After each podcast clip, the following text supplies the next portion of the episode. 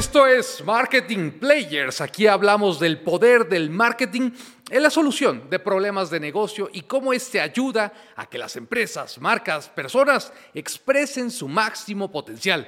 Yo estoy sumamente contento porque estamos llegando al episodio número 46, el último episodio del año, ya casi casi con Santa Claus, con el arbolito. Muy contentos, Toño, llegando a la Ciudad de México el día de ayer. Muy emocionados. Sumamente contentos, Edgardo López Huerta. ¿Qué evento vivimos esta semana, no? ¿Qué evento? La premiación de los EFI Awards México. Nada más y El nada evento menos. más importante de la industria, donde se califica la efectividad en los casos de marketing. Así que estabas Sí. en tu mera zona, Toño. Tremendo, tremendo evento, muy satisfechos, fue cansado, fue interesante, pero hay mucho de qué hablar de ese tema, ¿no? Mucho, mucho, mucho. Pero creo que hoy no es el tema, ¿no? Hoy no es el tema. Hoy vamos a hacer un Ese- cierre. ¿Qué les parece que el primer episodio del año vamos a hablar de los EFIs, de cómo nos fue? Porque estuvimos ahí compartiendo un poco, entendiendo como players, viendo las noticias Sí, buenas sí, para sí. los players, pero también como participantes, como agencia. Claro, claro, una ardua competencia en el mundo publicitario del marketing, pero bueno, eh, con eso abriremos enero 2023. ¿Hay buenas noticias o no, Toño? Hay buenas noticias, hay buenas noticias, pero la pelea fue dura. ¿Suena metal Suena metal. para Mishtek? Suena metal para Mishtek. Ah, bueno, Así pues- que esperen buenas noticias. Vamos a hablar de eso, así que no se pierdan el primer episodio del año porque aquí les vamos a traer qué pasó en los EFIs. Sí, sí, sí. Espérenlo muy pronto ya. Ya estamos aquí a dos semanas de 2023, ¿no? Ya, ya en unas semanitas. Nada más que na- nadie va a ver players en Navidad, así No, que regresamos más- en enero. Sí, que la audiencia descanse un poquito. Ya ponemos una rosca el 6 de enero y hablamos del el mundo de los EFIs. Hay que cerrar el año, hay que agradecer, muy contentos realmente con todo el equipo que ha estado detrás de esto. Yo quisiera hacer una pausa para agradecer desde la revista Players, que ha sido Sí. pues, un excelente colaborador en este proyecto, con quienes hemos compartido estos 46 episodios y viene una nueva temporada con nuevas cosas, con nuevas sorpresas para la audiencia. Sí, y sobre todo un reconocimiento público al equipo interno. Yo creo que es vital. exacto. Un aplauso. Una- un aplauso para el equipo. Aquí, bueno, liderado por Julio, por Lango, por Max, por Sofi, por Tony. ¿Quién se nos escapa aquí? Los editores también. Pero fíjate, bueno, yo publiqué una historia de justamente cómo, cómo se estaba grabando el podcast, porque de- desde fuera se ve muy fácil, ¿no? Pues hay que hacer un podcast, pon un micrófono, con el celular, ya tienes podcast. No, hay que hacer un trabajo profesional de mucha calidad y me contestaron mucho esa historia. ¡Wow! ¡Qué increíble! Yo no sabía que tanta producción había en esto.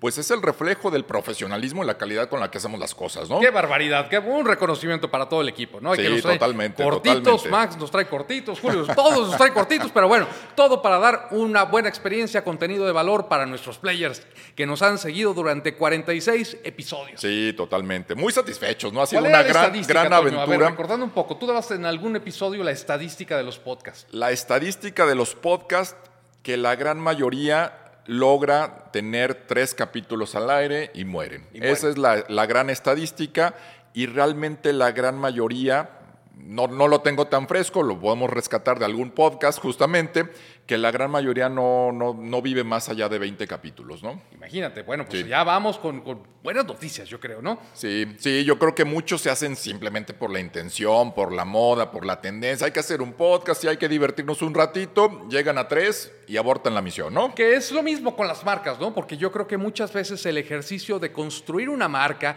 de hacer comunicación, de hacer marketing, de hacer publicidad, es un, es un tema de constancia.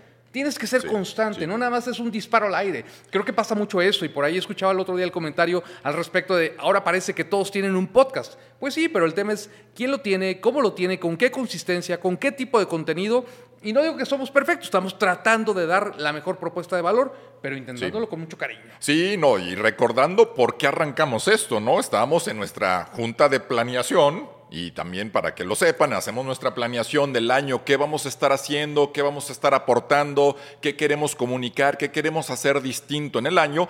Y dijimos, hay que hacer un podcast porque es un mecanismo para dar a entender y, comunicar qué estamos haciendo, cuál es nuestra experiencia y sobre todo cuál es la postura del marketing tratando de levantar esa voz auténtica, sobre todo en esta región, ¿no? Sí, y esto nació, y me acuerdo, decíamos, es que pareciera que falta hacerle marketing al marketing, porque es la guerra de todos los días. A veces no se entienden los conceptos, batallamos con los presupuestos, no se entiende la dimensión de construir un plan sólido de marketing y cómo este está rodeado por una serie de acciones. Ni todo es un logotipo, ni todo es el branding, ni todo es la publicidad, es la suma de todo, es la inteligencia, la estrategia y, dijimos, hagámosle marketing al marketing. Por eso empezamos a hacer eso. Sí, y, y también recordar hay que hacerlo fácil, no hay que hacerlo simple, hay que llevar un equipo portable donde podamos ir, simplemente aprieten, un equipito ahí tranquilo para hacerlo de una forma iba a ser audio nada más. Sí, arrancamos, pero bueno, aquí, y si grabamos y... Pero ¿por qué no? Y el por qué no, y se fue creciendo esto y ya se hizo un monstruito aquí, ¿no?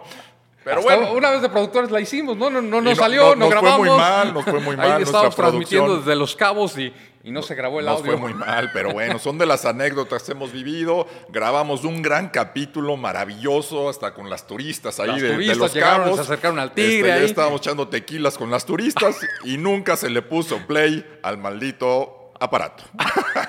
Así que nos quedamos sin ese capítulo tan bueno que estuvo. Pero bueno, aquí seguimos en esa batalla. ¿Pero te ha gustado hacerle marketing al marketing, Toño? No, totalmente. O sea, mira, ya está portada de revista. Ve dónde andamos ya. ¿eh? En mercados. ¿eh? La revista dio como una reputación en la industria del marketing en México. Ahí estamos en portada para que la busquen este mes. Portada especial del mundo Mishtec, del Marketing Players. Ahí estamos, ¿no? Exacto, Toño ahí echando gala. ¡Qué ahí, morenazo ahí, pero no, muy bien. Interesante que nos hayan invitado a esta colaboración con mercados y estamos ahí, ¿no? Qué interesante. La gente está intrigada, Toño. A ver. ¿Por qué eres la pluma punzante del marketing, el punto de vista crítico, ácido?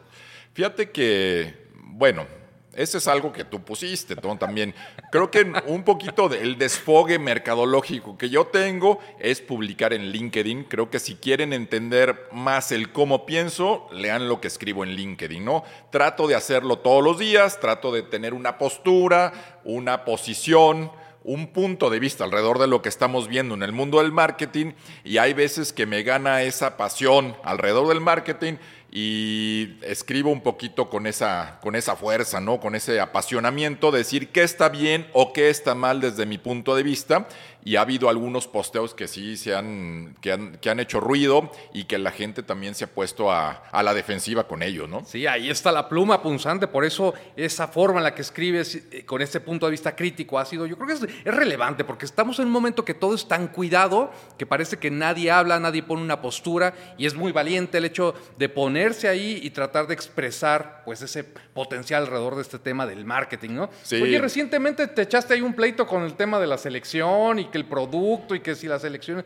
es producto y no, sé cuántos comentarios tienes ahí de todo mundo. Sí, visualizaciones muchísimas, pero hubo algunas personas que se envolvieron en la bandera nacional diciendo que era lo más importante, que era lo más interesante, que cómo no reconocíamos el esfuerzo y las ganas que le echan. No, yo estaba hablando justamente en una postura mercadológica alrededor de la selección, cómo un mal producto genera tanto negocio. Y yo hacía el propio cuestionamiento, y lo hemos hecho, tú, tú, lo has escuchado en muchos talleres, ¿qué productos malos o qué marcas malas compramos de una forma rutinaria? ¿Quién sale a, ah, voy a ir a comprar un producto malísimo, ahorita vengo? Sí, sí, sí, me hace falta mi producto malo que compro normalmente, ¿no? Y yo decía, en la selección estamos comprando un producto malo, porque los resultados son malos, consistentemente malos. Pero ahí estamos apostándole, ahí estamos comprando el nuevo jersey de mil y tantos pesos, ahí estamos pagando boletos, cuántos mexicanos fueron a Qatar para una decepción, ¿no? Entonces hubo gente que se defendió un poquito en esa bandera. La gran mayoría sí dieron una postura alrededor de esto, pues sí, era una postura mercadológica, pero alguien que lo interpretó mal, como que yo estaba atacando a México, ¿no? Ya ves, hay de todo, hay de todo en esto, pero hay que... Jamás atacaríamos a México. No, no, no, al contrario, yo lo estaba hablando como una marca negocio, que es un gran negocio, pero que el resultado no, es atrayente, no es una selección brillante. Entonces, era el ataque por ahí, ¿no? Y está bien, hay que decirlo, también tienen que echarle ganas, ¿no? Tienen que pensar en función de construir una marca y esa marca tiene un público que lo sigue y tratar de trasladarle el mayor valor. Yo creo que eso es lo que hay que Pero te diviertes, ¿no? De escuchar esos comentarios, esas críticas, ese pensamiento de algunos son colegas mercadólogos y obviamente al ser una, una red tan ejecutiva de LinkedIn, pues entran ahí de todo tipo de profesiones a dar su cuestionamiento y a opinar de algo que tal vez no saben de marketing, ¿no? Y yo me acuerdo hace poco que cenamos con Raúl Cardoso, un gran publicista, justamente él decía eso. Para mí el experimento de escribir en Twitter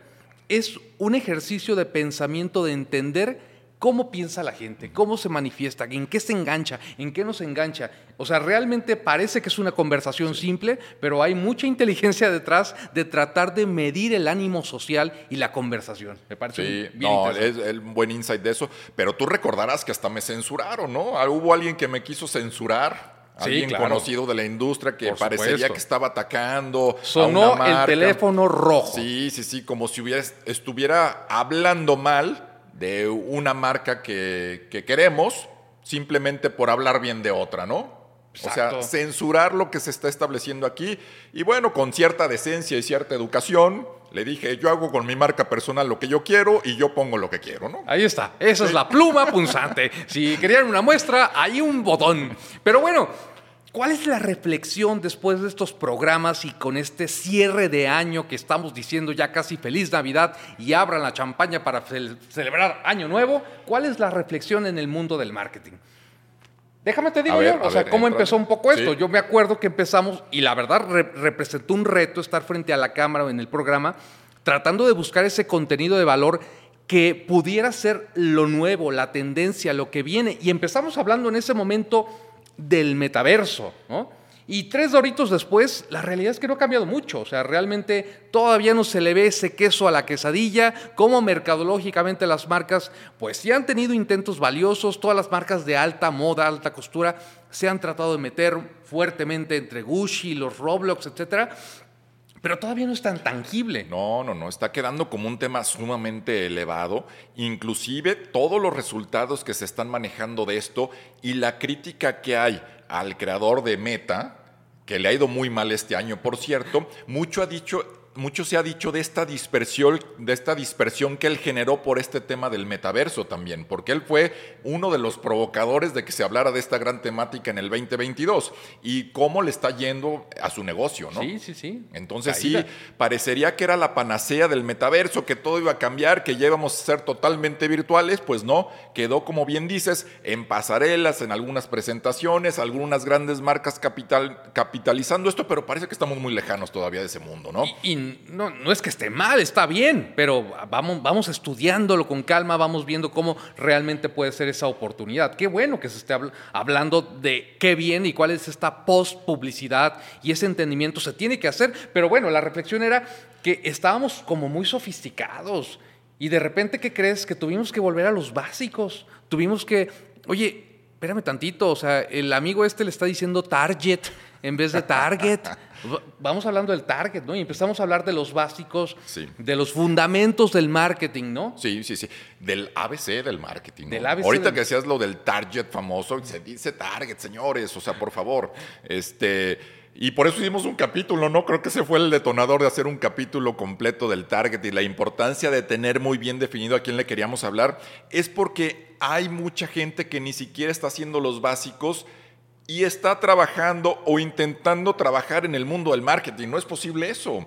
Creo que era un poquito el echarnos para atrás de no irnos tan lejos en el tema de las tendencias digitales, sino decir, ¿por qué no mostramos casos evidentes, tangibles de lo que hemos hecho que ejemplifiquen este ABC del marketing, cómo lo pueden utilizar y cómo pueden redefinir la estrategia de sus negocios, ¿no? Y a partir de eso nos arrancamos a tratar de poner esos fundamentos y también ir de la mano con los grandes hitos en la industria. Y déjame recapitulo un poco, pero creo que Super Bowl no deja de ser un gran escaparate de esa publicidad muy gringa, que es revolucionaria, que es divertida, que busca atraer vía el humor y nos dejó grandes reflexiones. De ahí nos pasamos un poco a los Óscares, o el certamen de los Óscares en la publicidad, que es Cannes, que es todo insignia. Luego tenemos Mundial, publicidad mundialista, EFIS. O sea, realmente hemos ido tratando de acompañar la conversación y lo que está pasando en el ámbito social y cómo el marketing, la, la, publicidad juegan un rol clave en este sentido. Sí, ese, ese, ese capítulo, ese, esa fase publicitaria es bien importante. Sabemos que no todas las empresas hacen publicidad o comunicación o comerciales, pero es muy bueno evidenciar con casos tangibles del mundo. ¿no? Aquí estás hablando de Super Bowl, de Cannes, de EFIS, de México, del mundo, donde la gente también puede aprender que se pueden hacer cosas creativas y algo que también aprendemos, nosotros también nos estimulamos de eso, es que no todos son grandes producciones en valor. O sea, no son millonarias las producciones. Hay cosas muy simples que funcionan y hay que aprender a hacer eso también. A ver, prueba de fuego, Toño, a, ¿eh? ver. a ver qué tanto trasciende un concepto publicitario. ¿Qué recuerdas del Super Bowl? ¿Qué se borró de la memoria? O sea, en ese momento estábamos hablando de los casos y todo esto. Pero hoy, meses después, ¿qué quedó en, en tu mente?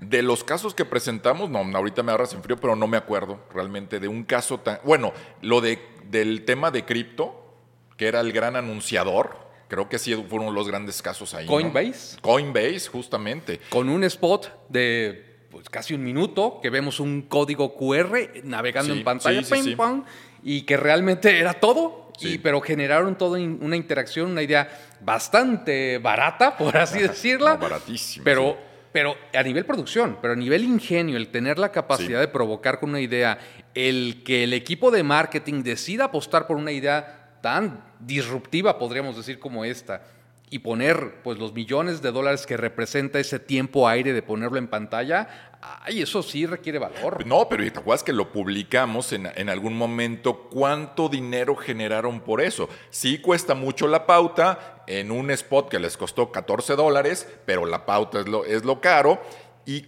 era una invitación a invertir justamente en cripto, ¿no? En Coinbase, justamente en la compañía, y con ese código tú entrabas a la plataforma de ellos y podías ya ser inversionista de criptomonedas, ¿no? Y tú sacaste la matemática, te diste la tarea de, cruzar ahí los números. Ganaron varios, varios millones de dólares simplemente por aparecer en Super Bowl, o sea, recuperaron la inversión por cinco, ¿no? Y vaya que le metieron duro, pero volvemos al tema de las tendencias, ¿qué ha pasado con cripto, ¿no? Ahorita estamos cerrando el año donde dicen, yes, fue el gran desfalco que hubo, ya prácticamente está por morir, ¿no? Todas esas tendencias esas burbujas, ¿no? Y realmente el apostarle, ¿qué, fue lo que más vimos en ese Super Bowl?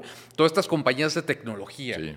O sea, realmente cambió mucho de lo que estábamos acostumbrados a ver, que era el tema de botanas, refrescos, etcétera, para movernos a un mundo de cripto de digital, ¿no? Sí, sí, sí. Era el momento, ¿no? De, de, que grandes anunciantes de esas tecnologías o empresas digitales estaban apareciendo, pero bueno, aprovecharon esto, ¿no? Pues ahora en el Mundial lo vimos otra vez, la gente de cripto anunciada ahí, ¿no? Pero la, fórmula del Super Bowl parece como simple, tener una gran celebridad, alguien dedicado al deporte, a la música, a la cultura popular, y, y ponerle una música emblemática, una gran producción, hacer reír y tienes la fórmula perfecta para... Yo creo que el factor clave es lo que dices, diversión tienen que ser spots altamente divertidos, que la gente se pueda burlar, que pueda convivir un poquito en ese gran evento y que pueda compartir, pueda cuestionar. Diversión es un eje, ¿no? Es un eje. Y de ahí a qué nos movimos, Toño. A ver, déjame, voy a abrir aquí justamente Spotify para ver con qué empezamos hablando de la marca personal y cómo sobresalir en el Super Bowl y luego nos fuimos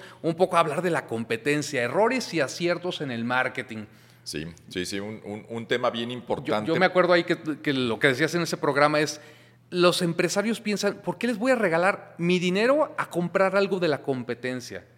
Parece que es un sacrilegio y parece que es un gran pecado el tratar de comprar un producto competidor, pero si no lo entiendes... Es vivir a ciegas. Es vivir a es vivir a ciegas y creo que es lo que la invitación que hacíamos en ese capítulo, conozcan la competencia, vívanla, explórenla, vayan, úsenla, etcétera. Y eso en todos los sentidos. ¿Te acuerdas que tuvimos un cliente durante el año donde decíamos, no vas a comer al lugar de la competencia. No, no, no, hace mucho que no lo... No, tienes que hacerlo. Cada semana tienes que estar visitando lugares de la competencia porque eso te va a estimular y con eso vas a tangibilizar si eres bueno o no tan bueno, porque todos creemos que somos maravillosos. ¿En función de qué? Si nada más te compran a ti, pues sí, a lo mejor eres una, una gran empresa, pero ya cuando te comparas con otros, encuentras áreas de oportunidad. Así es, y de ahí nos movimos un poco a traer al primer invitado o segundo invitado, para hablar de las empresas regionales. Sí, ese mito que no pueden hacer un buen marketing. y trajimos a Diego Hernández, un querido amigo. Sí, sí, sí, el gran Diego, que por cierto, pues eh, recientemente falleció, esa fue una nota dolorosa, porque es una, es una gran persona, un gran amigo, creo que es de esa gente que te da gusto haber trabajado con ella, da gusto haberlo conocido independientemente del trabajo en el aspecto personal, pero bueno, ahora sí que la batalla contra el cáncer lo venció, pero también es un honor justamente el haber trabajado con el buen Diego, donde tuvimos un debate también muy divertido, ¿no? Muy, coloquial, como es el, el, buen Diego, gente muy accesible, muy divertido, muy, muy, muy buen cuate, donde debatimos justamente de este tema del corporativismo contra las empresas regionales, cada quien defendiendo su postura. Fue un gran capítulo debate. pero, pero bueno, ahí hubo un gran mensaje, ¿no? De cómo las empresas regionales tienen esa oportunidad de atrincherarse, de no querer ser nacionales, sino hazte muy fuerte localmente en tu ciudad, en tu región, y va a ser muy difícil que el grande te pegue, ¿no? Hay muy buenas claves ahí, y sobre todo que también hablamos al final del día del cómo sí se puede. Y tan es así que hablamos de el EFI que se gana con eso, con el, proyecto San Marcos, ¿no? Con esta marca de leche que cambia, que se transforma, que se reposiciona, la pudimos acompañar en ese proceso y junto con Diego ganar un EFI en la categoría de alimentos, que es una categoría sumamente competida en este Fabuloso, fue un gran caso justamente con ellos y esa fue la gran recomendación. Atrincherense, háganse fuertes localmente en Aguascalientes y los estados vecinos y generaron un gran caso de éxito, una empresa que se transformó, ¿no? Y de ahí nos movimos a hablar de inclusión y parecía que íbamos a hablar de ciertos temas y generó cierta polémica y aparece a cuadro nuestro amigo Javier Silva, que le mandamos un gran abrazo. ¿Por qué? Porque él es un discapacitado. Sí. Él no ve prácticamente nada. No, invidente, sí. Pero ve mejor que los empresarios. Sí, sí, sí. Él, tiene ese, ese, tacto, ese, ese sentido de, ver oportunidades, de detectarlas. Es alguien emprendedor, alguien que, es bien positivo a, pesar de, de ser invidente y nos dio una postura justamente de este tema de las empresas y realmente la inclusión es un aspecto meramente publicitario y creo que fue la gran conclusión. ¿no? Esto es más publicidad que realidad y él como invidente que tiene una capacidad sobresaliente porque él perdió, él perdió la vista los cerca de los 35 X, o sea, él, vio toda su vida prácticamente y después perdió la, la vista. Él decía, la inclusión y estos programas de inclusión es una verdadera basura, no están apoyándonos y hay muchas oportunidades ahí. Todo se convierte en un aspecto nada más de publicidad. Sí, sí, sí, y, y él lo dice, o sea, desde este punto de vista, que me invitan a cortar listón, a abrir el Museo Fulanito para, con las capacidades especiales y luego ya no lo pelan. O sea, el pobre Javier ahí anda batallándole un poco para conseguir trabajos, proyectos, porque el tipo es muy capaz y muy talentoso. Lo, le hablan, ahora sí que lo usan para cortar listón y luego ya no le dan seguimiento. Claro, no, pero algo valioso que lo hemos recomendado para distintas conferencias. Tiene una conferencia muy buena que lo han contratado clientes nuestros, qué bueno que lo han apoyado porque tiene un caso de éxito bien interesante, ¿no? Pero él, como lo decía genuinamente, yo lo que quiero es trabajar, yo no quiero aparecer en la foto, yo no quiero aparecer en el póster, no, no, no, yo quiero trabajar, aportar, liderar equipos, lo que sé, lo que me gusta hacer y es simplemente su postura, ¿no? No jueguen con ese tema de, incapacidad como simplemente con un mecanismo de promoción para las empresas, y. Para el capítulo. Sí, sí, sí, para los que no vieron el episodio, nada más para que se den un, un quemón de por dónde va asunto, Javier promueve un proyecto que se llama Ciclismo Independiente a Ciegas. ¿eh? O sea, el tipo anda en bici en el velódromo y no ve. ¿Y quién lo ayuda? Pues nadie. Pues nadie. y luego juega, juega, juega, tenis. Ahorita está más en el tenis que en la bici. Ahorita está tenis invidente y ha estado en estos grandes eventos que ha habido en la ciudad. Está jugando con los atletas, con jugadoras, etcétera. No ve, no ve, pero se toma la foto con la rusa, ¿verdad? Sí, muy activo, sí, sí, sí. Como que ahí sí, sí ve, ¿no? Ya ahí nos quedó la duda. no se pierdan ese episodio. Y luego tuvimos al ingeniero Roberto Cummings para hablar del sueño de una empresa a convertirlo en un Sí, sí, sí, una, empresa de Grupo San Jacinto con, su marca emblemática de quesos Bionda. El ingeniero Cummings, un gran personaje, alguien que también ha dado mucho gusto que eh, conocerlo, muy divertido, gente de que confía en nosotros. Que escucha. Que escucha, que debate también y que nos ha invitado muchas sesiones de trabajo con él. Fue un gran capítulo para hablar cómo se construye una empresa desde cero, justamente desde empezar a hacer el, el queso en la cochera y buscar ver cómo tenía los insumos y la leche y en una camionetita vieja estar vendiendo, a construir realmente una empresa de gran valor, ¿no? De gran valor que está impactando a la comunidad, que está haciendo cosas diferentes, que se está desmarcando. Un gran caso negocio. Sí, bueno, uno de los capítulos más vistos, ¿no? Sí, sí, sí. Aunque él quiere ser el número uno, pero bueno, ya lo vamos a invitar otra vez con otro tema para que sea realmente el número uno, ¿no? Y luego, desde Los Cabos, ahí en plena convención con un cliente también muy importante, hablamos del target.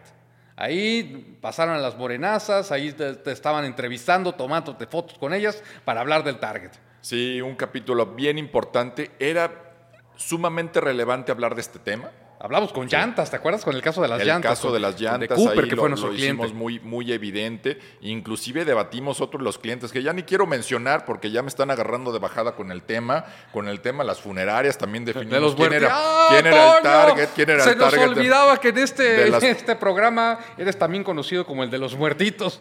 eso sí se oye muy mal. Este, no sé cómo quitarme esa etiqueta, pero me quedo con la de la pluma punzante, ese sí me gusta más, el de los muertitos ahí con el con el buen Nicola y eso eh, ha mutado muy raro y se escucha muy mal, ¿no? Pero también nos ayudó para definir el target, ¿no? Este, este mundo de la previsión funeraria, Así es, y hablamos también de los falsos gurúes del marketing, también nos divertimos mucho en ese episodio por, por toda la fascinación que hay alrededor de este tema y de repente cualquier persona se pone a cámara y empieza a decir que te va a cambiar, que te va a hacer millonario, que vas a tener un negocio exitoso, pero pues no tiene el fundamento, ni el entendimiento, ni la estrategia, ni siquiera un producto, pero a cómo venden. Sí, ese es un buen capítulo, le reiteramos que lo vean porque sí hay muchos eh, vendehumos ahí rondando que están vendiendo sin saber mucho y se están apalancando pues de las necesidades que tiene la gente y donde tratan de hacer invitaciones ahí, nada más págame y yo te voy a dar el gran curso que nunca has visto en tu vida, ¿no? Así es, y luego tuvimos como invitado al gran Héctor Huerta,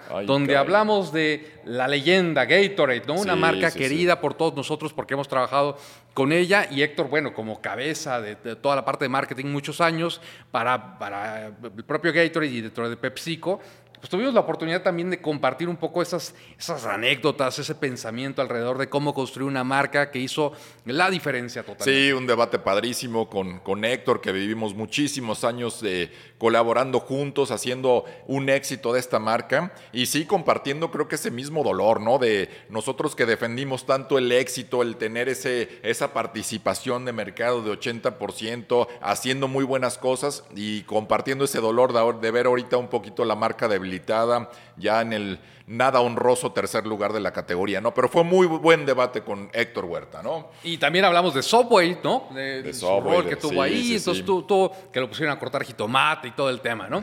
Luego tuvimos a las chicas de Carají, de, sí, auténtico corajillo. Sí, sí, sí, un, un caso auténtico de emprendimiento, un producto bastante relevante, ahora sí que de eh, nacido aquí en Jalisco o de una forma que vieron esa tendencia, que hicieron algo interesante y que han trascendido, ¿no? Van muy bien. Un saludo también a toda la la familia, todos están muy metidos en esta empresa. La familia Olivo, muy metidos, los cuatro ahí haciendo una, una gran marca, ¿no? Y que lo hemos coincidido en muchos eventos y la verdad.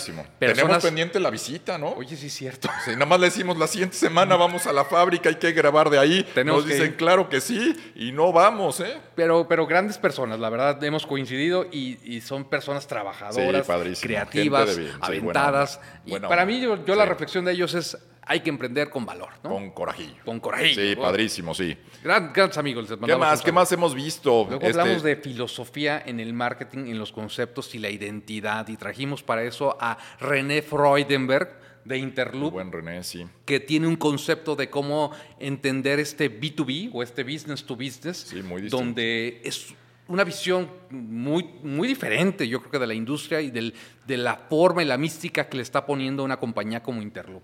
Sí, un, capítulo más profundo, ¿no? Pero interesante. Muy interesante porque él tiene, pues él tan viajado, de pensamiento global, con una cultura o de origen alemán, piensa distinto, pero un capítulo bien interesante, ¿no? Y vino también el lobo del agro. El famoso lobito, sí, sí, sí, para hablar del tema de, del agro justamente el, buen Emanuel de la empresa de Alba, Sí, ya director de marketing. Sí, no, no, ya ni nos pela el- el no nos pela, nos debe una nos comida. pela. Le Sí. mandamos un gran saludo, pero Sí. también interesante, ¿no? Muy interesante ese capítulo. Ideas para que pequeñas empresas con Mercaplus, que también buen- vino el buen Rodo, Rodolfo. el buen Rodo que también muy tenaz en este mundo de, del podcast y de tener su programa de radio, ya no sé cuántos programas, 800 programas, no sé cuántos Y, tiene y oye, ¿y haciendo cómo eso, él ¿no? se apropió de este segmento clave del micro, micro marketing, Sí, ¿no? O sea, realmente ha construido no sé algo, las, las MIPIMES, o sea, cómo le ha encontrado ahí ese, ese valor. Y Sí, bueno, buen pues, tipo, el buen pues, Rodo, rescatable, sí. ¿no? Y uno, un episodio que me encantó cuando tuvimos aquí a Eduardo Ross, o sea, creo que se generó un buen debate que hablamos de, de- de parte del grupo OmniLife en la parte de nutrición, Chivas, y pudimos ahí cotorrear muy a gusto, ¿no? Sí, sí, sí, ahí compartimos muchos que casos. salió sí, salió. Él traía, vino bien preparado, nos debatió ahí con los casos de marketing a la mexicana, cosas bien interesantes, pero él también un apasionado del marketing, ¿no? De hacer Un las apasionado. cosas bien, este, un seguidor de lo que hacemos también. No, no hemos coincidido recientemente en la parte de, de trabajo, pero seguramente por ahí habrá Ya el nos momento, tocará, ya ¿no? nos tocará, pero siempre es un, un- un gran gusto tener a, a Ross por acá, Sí, ¿no? sí, sí, también un saludo al buen Ross, sí. ¿Qué más, Toño? A ver, cuéntanos, ¿qué más te acuerdas? Pues mira, fuimos a visitar a Grupo Requies también, una empresa también de Jalisco, fabricante de muebles, también fue un, un buen, un buen capítulo. Ver el otro lado de cómo esa, esa transición generacional. Peleando de- la silla. Sí, exactamente, pero cómo pues, lo está chambeando y están haciendo las cosas bien para destacarse en un ambiente competido, ¿no? Poniéndole pues, es- esa mística, ¿no? Una segunda generación. Sí. Muy, muy rescata- rescatable lo que está haciendo Abelardo Sí, con todo este Abelardo, proyecto. sí. Le mandamos también un gran saludo. Luego tuvimos, hablamos de startups. ¿sí? Tuvimos a Red Bean con Paulina Hernández, que también nos dejó buenas reflexiones, ¿no? Yo creo que el tema de, de poder platicar y entender cómo se está moviendo ese ecosistema y, y ella, eh, como cabeza de Red Bean, cómo están viendo este tipo de proyectos de emprendimiento base tecnológica que tienen la capacidad de exponenciarse de forma rápida. Creo que también hay buenas reflexiones ahí. Sí, para- dejaba claro cuál era el estatus aquí en Jalisco, ¿no? Que se catalogaba como el Silicon Valley de México y ella dio su postura y cuál es el estatus de ese tipo de empresas, Sí, ¿no? la claridad de resolver un problema, ¿no? Antes de ponerle tecnología, si no tienes claridad en el problema que quieres resolver, pues Sí. desde ahí estás partiendo mal, ¿no? Sí, y después, Y nos peleamos con ella también porque ella decía, es que lo del marketing pareciera como un accesorio y ya al final llegamos a un punto de acuerdo ¿Qué es? que el marketing entendido como debe ser entendido es la base de todo. es vital, es, que vital para el desarrollo de estos negocios, ¿no? Un gran saludo a Paulina. Y después vino nuestro buen amigo italiano, el buen Nicola. El gran Nicola. Nicola Briani, donde nos vino a dar eh, distintos eh, elementos, distintos puntos de vista alrededor del mundo de Google, de todo este, de este fenómeno digital. de esta- es más, es el único invitado que ha estado dos veces con nosotros. Sí, él sí, sí aprovechó, él es experto en performance. Sí, así él que dijo, sí le sacó él sí nos convenció. ¿eh? No, bueno, el buen Nicola, buenos capítulos que hemos tenido con él, ¿no? Y ese entendimiento, ¿no? De esa fascinación que hay al- alrededor de las métricas digitales y que pareciera que todo está volcado en, oye, ¿cuántos seguidores tienes? Oye, ¿me dio like o no? Y él puso una, estableció una postura clara, ¿no? O sea, no es esa métrica de vanidad, sino realmente es entender el impacto que estás logrando. ¿Quieres, Sí. ¿quieres ser de clics? No hay problema, yo te hago una segmentación Sí, para que te den clics. Entonces, ahí yo creo que lo importante es tener la claridad en los objetivos. Si no tienes esa claridad en los objetivos, si no tienes esa base por lo menos de saber qué estás pidiendo, pues te puedes perder en el mundo de las métricas y, y- y no dar ese resultado. Me parece relevante, valioso que él sea especializado en la parte de performance. Dice, yo no hago editorial, yo no hago creatividad, yo lo que hago es performance marketing, Sí, digi- bueno, muy bueno. digital. Sumamente profesional, el buen Nicola. ¿Qué más tuvimos? Tuvimos a la IAB, estuvo Gabriel Richaud, que es una institución también en este sentido, porque la que es Interactive Advertising Bureau, Sí. es el que coordina todos los esfuerzos de publicidad interactiva de México. Y él vino acá a platicar con nosotros también de cómo se está transformando el ecosistema y cómo los cambios regulatorios en el ecosistema pues pueden incidir tanto, ¿no? Parece algo tan sencillo, pero como algo que la ley puede poner o el gobierno puede poner cambia radicalmente pues el estatus de toda la conversación y el cómo se hace publicidad digital, las transformaciones digitales, tecnológicas, pero sobre todo ese macroambiente, ¿no? Tú puedes decir todo metaverso, pero si hay una regulación, peluquín. Sí, sí, sí, sí. Bueno, es un experto muy profundo, ¿no? Porque hay demasiadas ramificaciones de este mundo digital, de este mundo de Internet, y él como que dejaba muy claro a qué apostarle y cuál era el estatus justamente de esta industria, ¿no? Este episodio que sigue también me, me gustó muchísimo porque pudimos tener eh, ese espacio para compartir el fundamento y le pusimos, sin estrategia no hay negocio.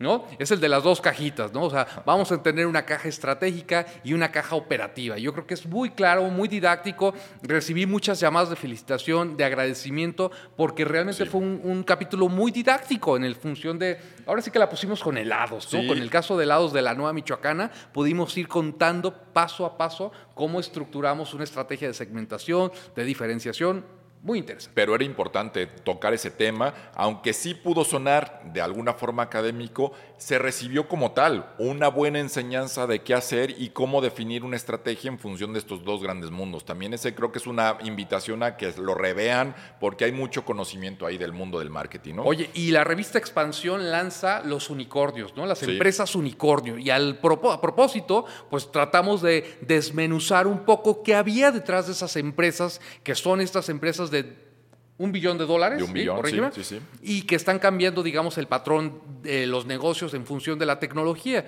Ahí podemos hablar del caso de Kavak, por ejemplo, que tiene sí muy bien ese equilibrio, pero también han construido un marketing muy interesante en función de cómo han logrado calentar la marca, darle sus ritos, darle su experiencia, cómo están aprovechando plataformas como TikTok para poderse eh, exponenciar en su, conversación. Muy interesante sí, es un caso, porque se habla mucho de este tema de empresas billonarias, ¿no?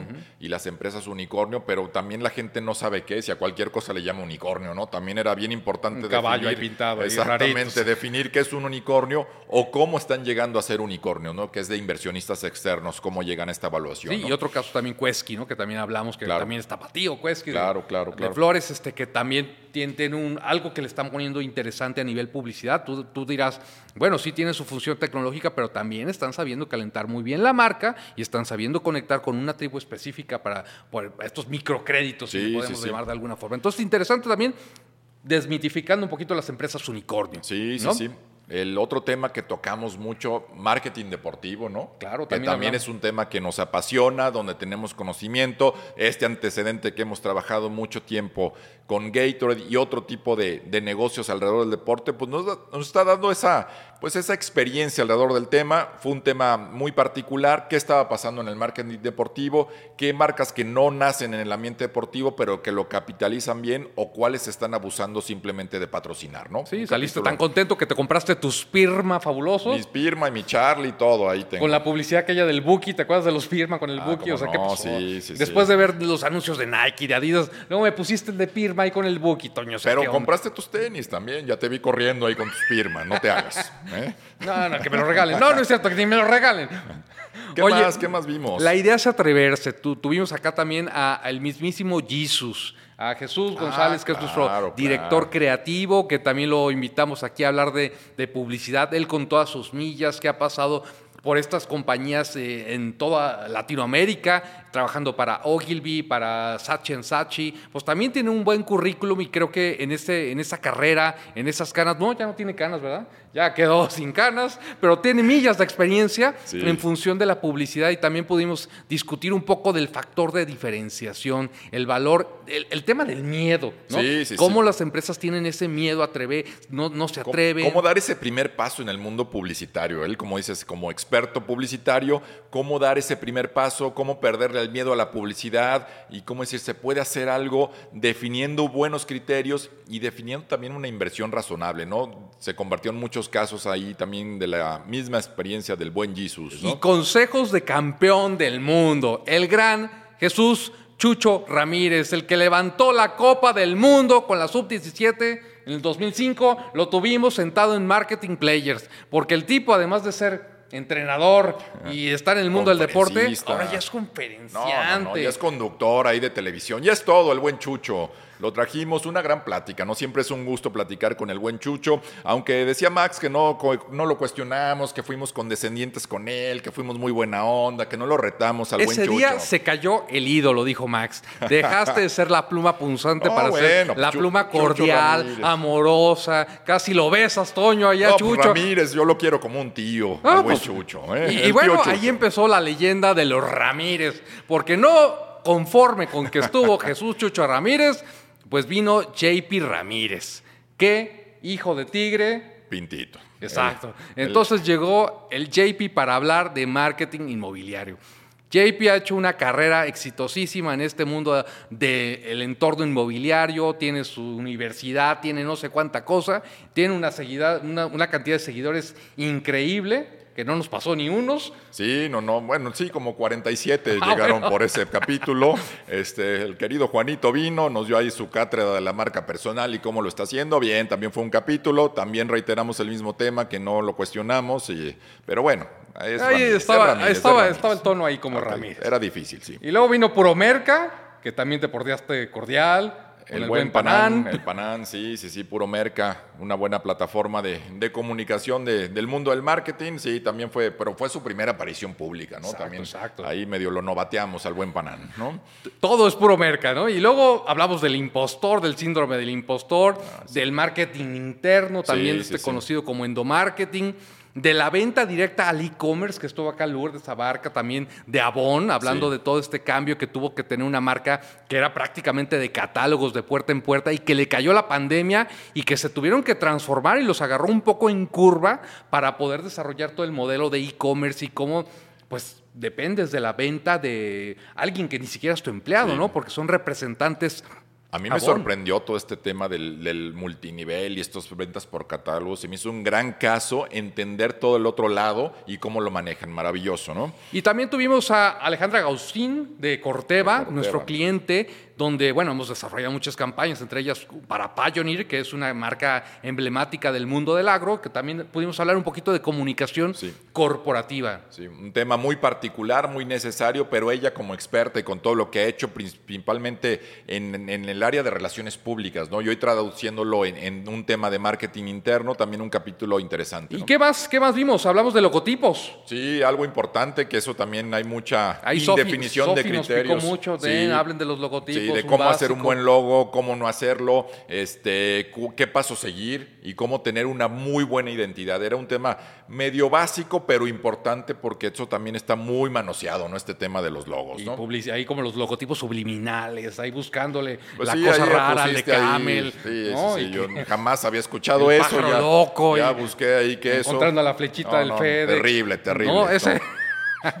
Emprender con marketing, publicidad en el mundial, que también estuvo muy bueno. Sí, interesante, ¿no? Este, aunque reiteramos lo mismo, ha sido un mundial un poco desabridón. Creo que la época no ayudó. Este, ya está por terminar el mundial, pero bueno, no hubo grandes casos publicitarios, algunos interesantes, pero no, como se esperaba, no. Pero también era importante a mí tocar los grandes mucho Lo que hizo Nike, lo que hizo Adidas, los dos se copiaron la misma fórmula porque los dos hablaron del metaverso y hablaron de los clones, pero bueno, grandes producciones, ¿no? Pepsi también grandes producciones. Creo que ahí le Más de lo de siempre, creo, ¿no? Con buena capacidad de producción. no, excelente. Es, es, un, es un gran logro reunir a todas esas estrellas en un spot y contar una buena historia. La verdad, yo creo que hay que motivar a ese tipo de cosas que, que sucedan. El que sí se quedó a deber mucho fue México y, no estamos hablando de la selección, sino del ambiente publicitario que no se, no se termina de desmarcar. Y bueno, minuto dos, cambien todas las carteleras y todos los spots del Mundial porque se acabó. no llegamos, ahora sí que a nada. No, llegamos al cuarto partido. Pero eso sí, te fileteaste a Soriana con el tema de las mamás, que no, te gustó para nada su publicidad. terrible, terrible. Pues con eso se nos fue el año, ¿no? No, Prácticamente. no, no, cerramos, no, pero cerramos con broche de oro. A ver. Porque terminamos hablando de propósito. Ah, un, un tema, me parece, de fondo, no de forma, muy importante en el actuar del marketing de las, de las marcas, de la importancia de tener un propósito y ser congruente, tener esa razón de ser de una forma trascendente, aprovechar el propósito como ese vehículo de trascendencia de una empresa. Y está interesante, nada más no, no se dejen llevar por la moda o de ponerle propósito por ponerle y poner la frase en una pared. El propósito se tiene que vivir todos los días de una forma congruente. Sí, sí, sí, un capítulo bien importante, también con muchos ejemplos tangibles. Y eso es lo rico de este debate, traer ejemplos de algunos casos que hemos hecho, que lo hemos vivido tangiblemente, y otros que estamos entendiendo del mundo, que pueden servir para tomar buenas decisiones en el mundo del marketing en el mundo de los negocios, que es al final el gran cometido de esto, ¿no? Que se tomen buenas decisiones, que se animen a hacer las cosas, que hagan marketing, que hagan comunicación, que hagan publicidad y que mejoren la estatura de sus negocios. Ese es el gran propósito, ¿no? De esto, es. de esto, ¿no? ¿Qué fue lo que más te gustó, Toño? Pues a mí, sobre todo, el tener este, esta disciplina de hacerlo, de vivirlo, porque es algo que también nos mantiene vigentes, porque estamos entendiendo cosas, estamos explorando y sobre todo el compartirlo. Creo que muchas cosas se estaban quedando simplemente en pláticas de café o debatir un rato en la mañana, pero ¿qué pasa si nos exponemos, si lo hacemos, compartimos a una audien- audiencia? Y lo que más me gusta es que haya buenas reacciones de esto, ¿no? Así es. A mí lo que, que realmente me sorprende, que mucha gente que está en este entorno del marketing no tiene ni la menor idea. No sabe quién ganó en Cannes, no sabe quién ganó en EFI. Híjole. Y realmente, ¿cómo te puedes dedicar o Sí, puedes estar sí. trabajando en esta industria y no tienes la menor idea de lo que está pasando? Creo que nos tenemos que alimentar, que tenemos que inspirarnos, que tenemos que saber qué está pasando. Y eso es un reto para ti que trabajas en, del lado de la agencia, para ti que trabajas como cliente en la parte de marketing. Creo que el que estés enterado de lo que está pasando, que sepas leer esas tendencias, que sepas leer cuál es la conversación que está alrededor del marketing, pues bueno, te va a dar muchas más y mejores oportunidades. Y por eso un formato tan simple, ¿no? En media hora pueden estar al día de muchas cosas. Esto del de media hora es un mito, Toño, siempre te pasas. Bueno, 37 minutos, 38. 50. No, bueno, pero bueno, es lo importante. En pocos minutos pueden estar al día semanalmente de lo que está pasando el marketing. Ese es nuestro compromiso, lo que tratamos de hacer. No estamos hablando del caso de 1970, sino lo que está pasando más recientemente, ¿no? Así es.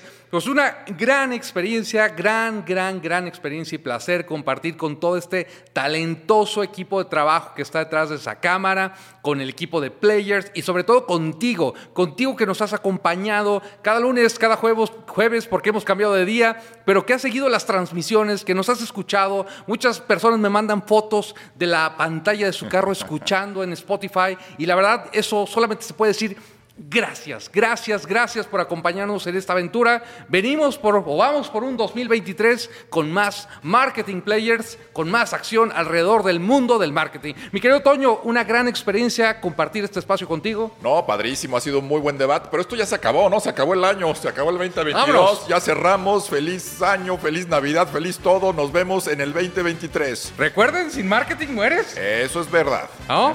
Saludos.